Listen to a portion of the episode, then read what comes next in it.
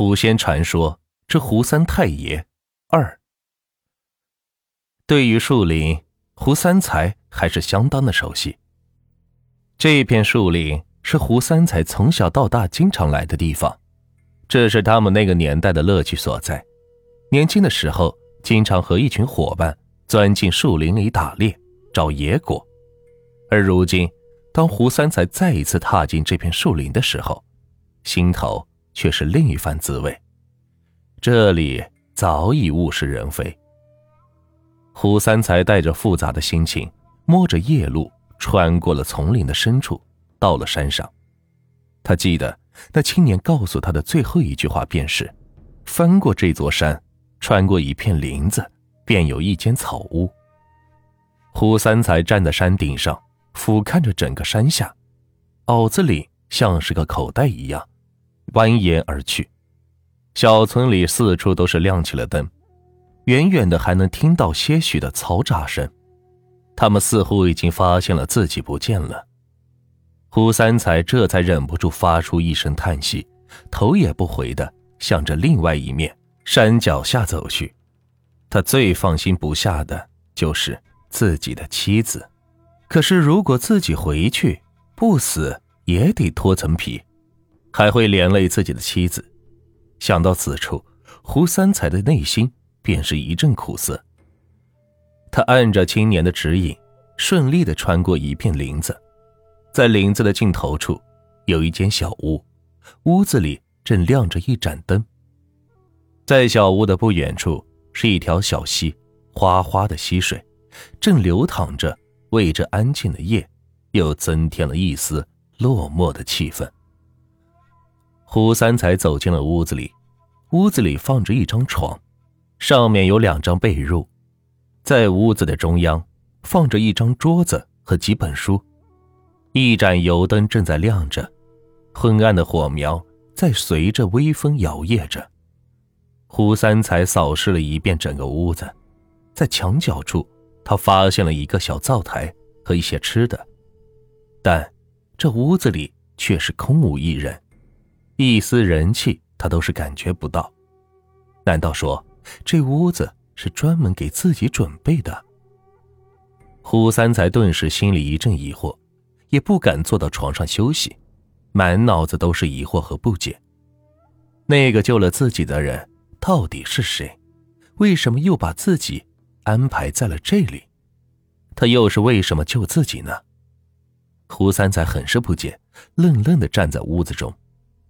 此刻，外面的天已经快亮了，屋子里也是渐渐的亮堂了起来。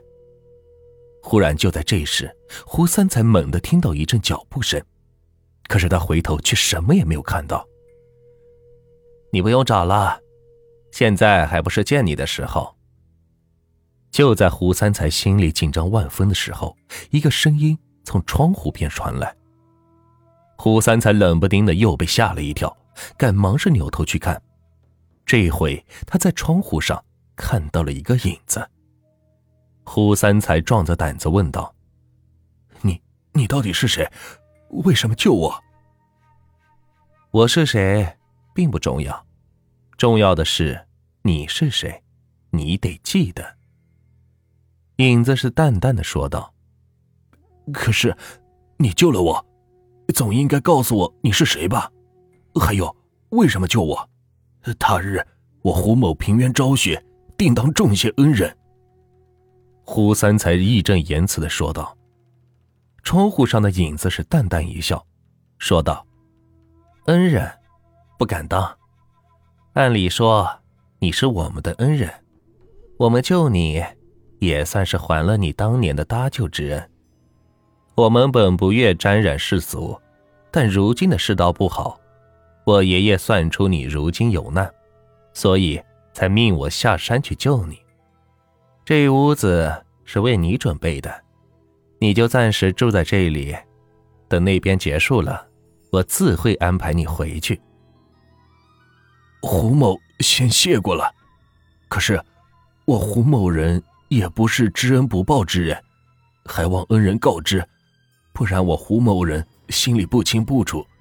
也实难接受先生的搭救。胡三才不愧是老师，说话都是一套一套的。经那个青年那么一说，胡三才的心里更是像一滩浑水，越来越乱。他搞不清楚自己何时又搭救过眼前的青年。影子是叹了口气说道：“啊，既然你执意要问，那我就告诉你吧。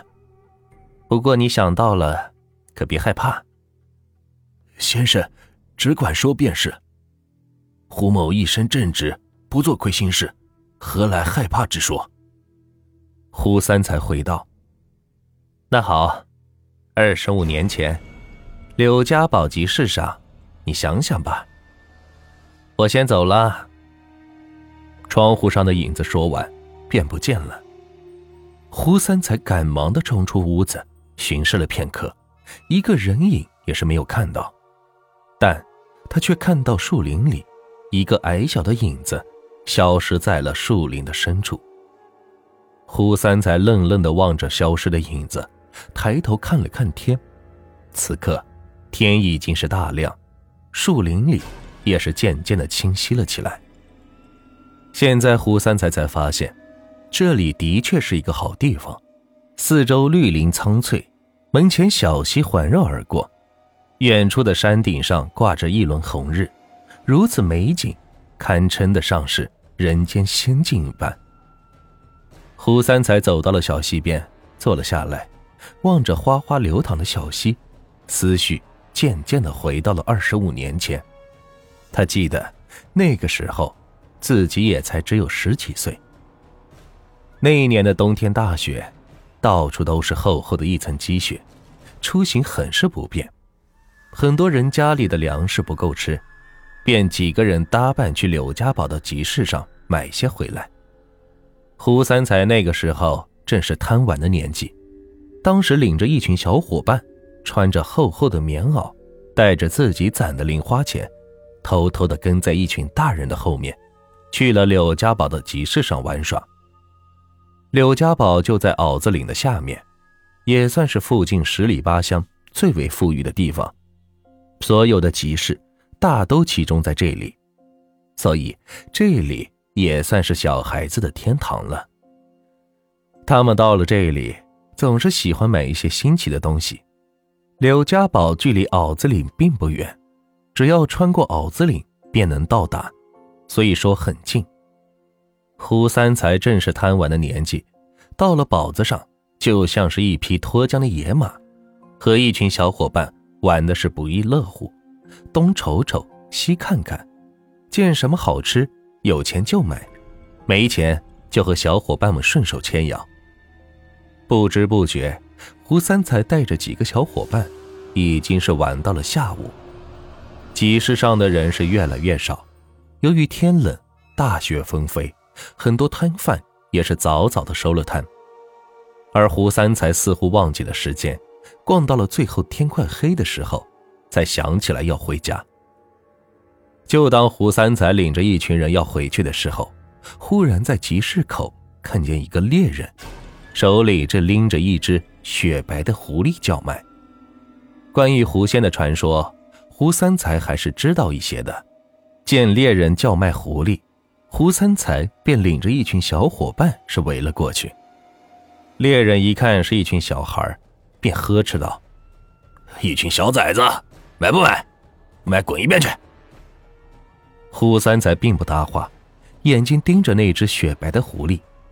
那只狐狸个头也不小，少说有二三十斤重，长得是一身雪白，很是好看。狐狸的脚上被射了一箭，鲜血顺着箭头正在往外流着。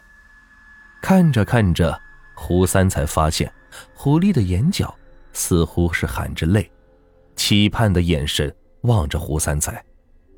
胡三才看的是一阵心疼，他忽然很喜欢猎人手上的狐狸。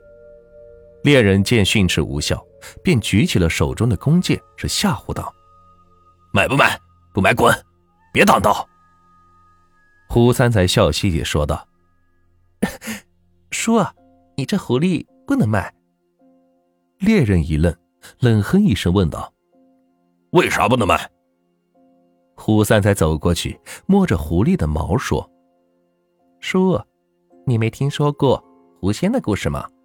尤其是胡三太爷的故事。”猎人哈哈大笑，说道：“呵呵呵，你个小崽子，懂个啥？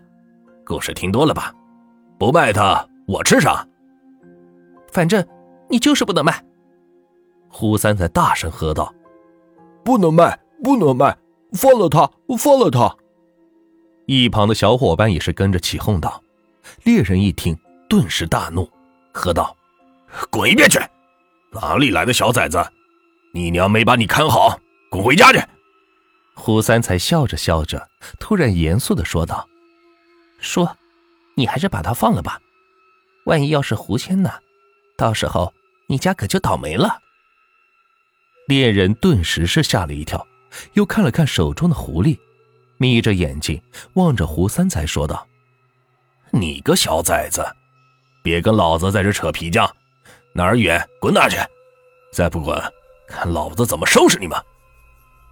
胡三才顿时笑了笑，说道：“嘿嘿，叔，俺可不是骗你的，你可要小心呐！”猎人顿时大怒，扬起手中的弓。就要向胡三才抽去，胡三才跟小伙伴使了个眼色，便围着猎人是转了起来。一旁的小伙伴见胡三才使眼色，一窝蜂的上去抱住了猎人的大腿，胡三才才借机上去抢走了狐狸，抱着就往堡子外跑。一旁的小伙伴也赶忙是松开了猎人，跟着就是跑。猎人是大骂一声，在后面是追了起来。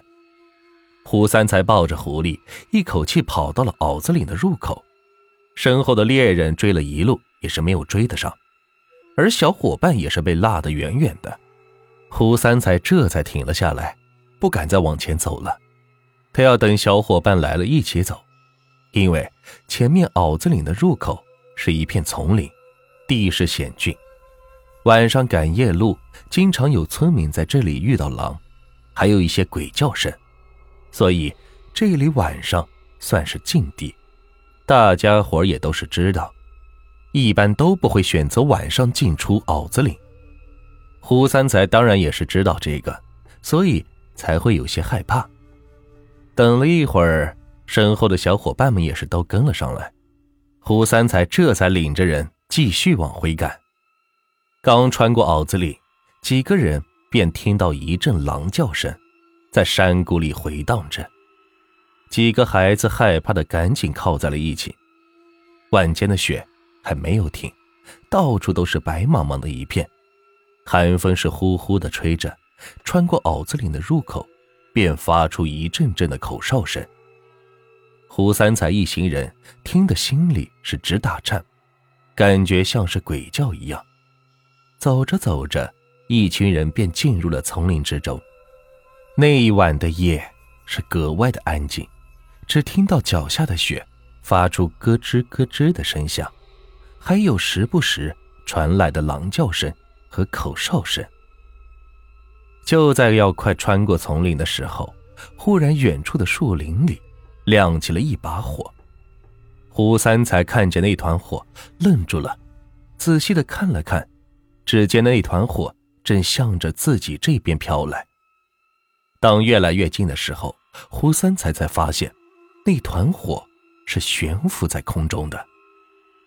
三哥，那、那、那是不是鬼火呀？一个小伙伴胆怯的问道。胡三才摇了摇头，说道：“别胡说，不是。”尽管胡三才想欺骗他们说不是，但众人也都不傻，他们也看得出来，那分明是一团鬼火，漂浮着。向众人飘来，快跑！也不知道是谁喊了一声，一群人没命似的跑了起来。